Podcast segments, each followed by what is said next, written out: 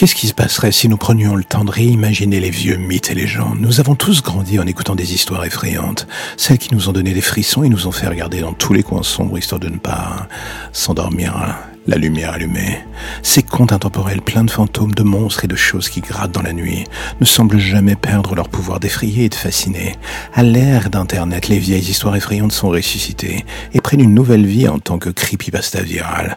Les légendes classiques sont modernisées, transformant les cauchemars nostalgiques en nouvelles frayeurs pour une nouvelle génération.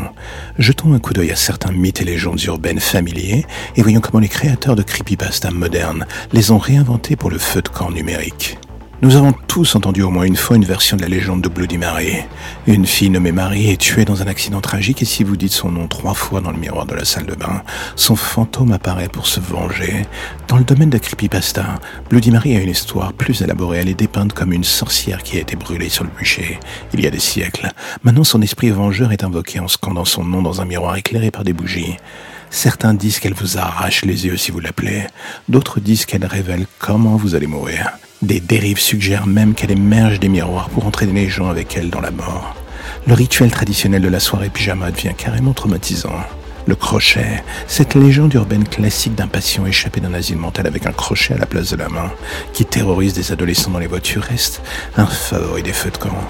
Les creepypasta modernes ajoutent de nouveaux détails viscéraux, comme le bruit du crochet raclant la portière de la voiture, l'expression horrifiée de la petite amie lorsque le crochet s'enfonce dans l'épaule de son petit ami pour le tirer à l'extérieur. Des messages menaçants sont laissés gribouiller en sang pour le prochain couple imprudent qui osera se garer là. Mais il y en a bien d'autres, des petites histoires comme celle où votre ami vous parle d'une vidéo maudite en ligne qui invoquera un démon si vous la regardez. Malgré la curiosité, cette dernière a fini par avoir raison de vous. Vous cliquez sur le lien, vous regardez des images bizarres et recevez rapidement un appel dont la seule chose audible est une lourde respiration. Ensuite, vous remarquez des silhouettes sombres rôdant autour de votre maison et commencez à faire des cauchemars à propos de longs doigts ensanglantés tapant à votre fenêtre. Cette version tordue des légendes urbaines classiques sur les images interdites ajoute de nouvelles couches de paranoïa et d'angoisse psychologique. Mais que seraient toutes ces histoires sans celles du Candyman? Dans ce remake à l'ère d'Internet, le mystique Candyman n'est pas invoqué en disant son nom cinq fois dans le miroir, non. Au lieu de cela, vous devez ouvrir un email avec un fichier audio inquiétant en pièce jointe et écouter sa voix étrange vous chuchoter « Viens jouer avec moi ». Cinq fois, ceux qui accomplissent le rituel de la chaîne de lettres commencent à remarquer que quelqu'un dépose des bonbons enrobés de miel sur le pas de leur porte. Ce qui se passe quand vous décidez enfin d'en manger un. Je vous laisse la surprise. Ces légendes réinventées utilisent des prémices familiers, mais les rehaussent avec des personnages plus effrayants, des situations plus terrifiantes et des rebondissements modernes qui leur donnent l'impression d'être complètement nouvelles.